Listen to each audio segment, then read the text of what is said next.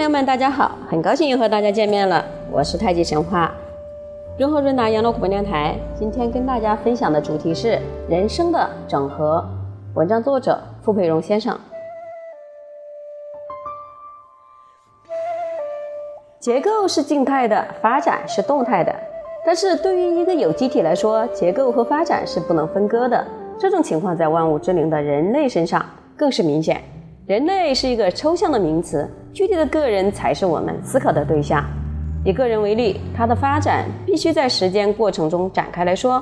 若要统合自我，就必须以现在为焦点，还是过去和未来。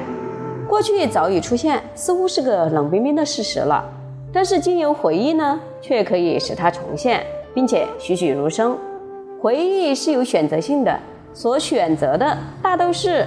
现在的自我可以珍惜和品味的，因此我们可以肯定，过去是为现在而有的。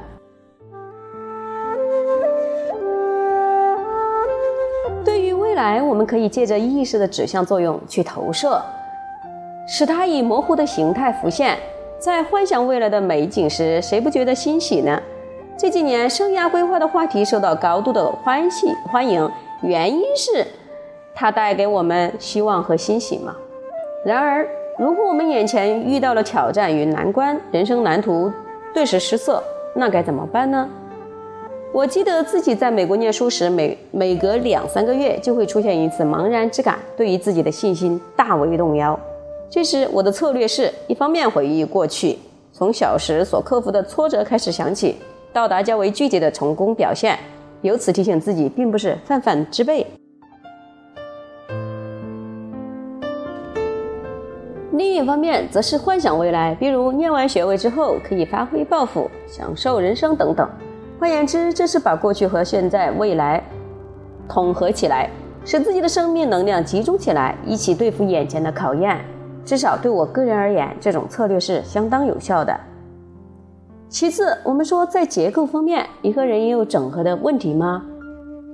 我想到的结构是指人的身心灵三者而言。既然是三者，当然需要整合了。许多人到了中年之后，喜欢强调一切都是假的，身体健康才是最重要的。然而，身体若是缺少心灵的协调，又怎么可能真正的健康呢？并且，光是身体健康，难道就是人生的目的吗？若如果以此为目的，人生最后是注定要失败的，因为人生自古谁无死啊？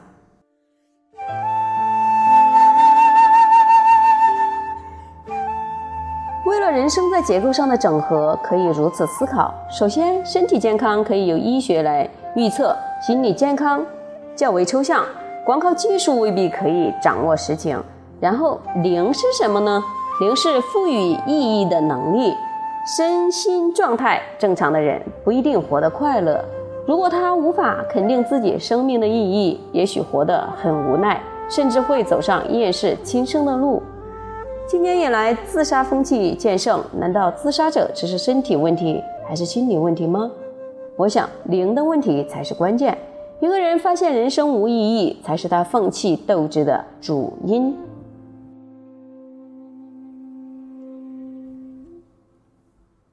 健康的人生应该养成运动的习惯，定期检查身体，以追求长寿，享安享天年。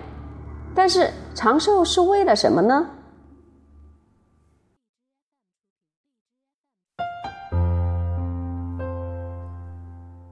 长寿是为了什么呢？若是缺乏安全感，没有值得信任、互相依赖的亲人和朋友，活得越久，可能越受苦越多。心理健康以及稳定和均衡的自我观念为判断标准，需要靠修养来配合。零是赋予意义的能力，可以使人在极度贫困、绝望的处境中坚持原则。譬如，有些人身心受到摧残，但是仍有明确的信念，绝不放弃斗志，甚至宁死也不肯屈服。这是精神力量的表现。正如孟子所说的“浩然之气，与无形无相”，但是作用却十分明显，可以让人表现卓越的情操。虽千万人，吾往矣。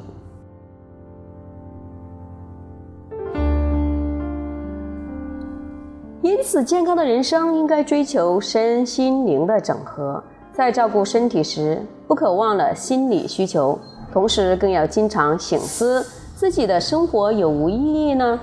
怎样生活才有意义？希腊哲人苏格拉底说过：“没有经过反省的人生是不值得活的。”这句话提醒我们反省的重要。他也告诉我们，活着是一回事，但更重要的是活着并且清楚自己，并且清楚自己的人生方向是更重要的。人生的发展需以现在作为这个轴幅的核心，由此统合过去和未来。人生的结构则以身为基础，向上寻求心和灵的整合，两者兼顾才是完美的组合。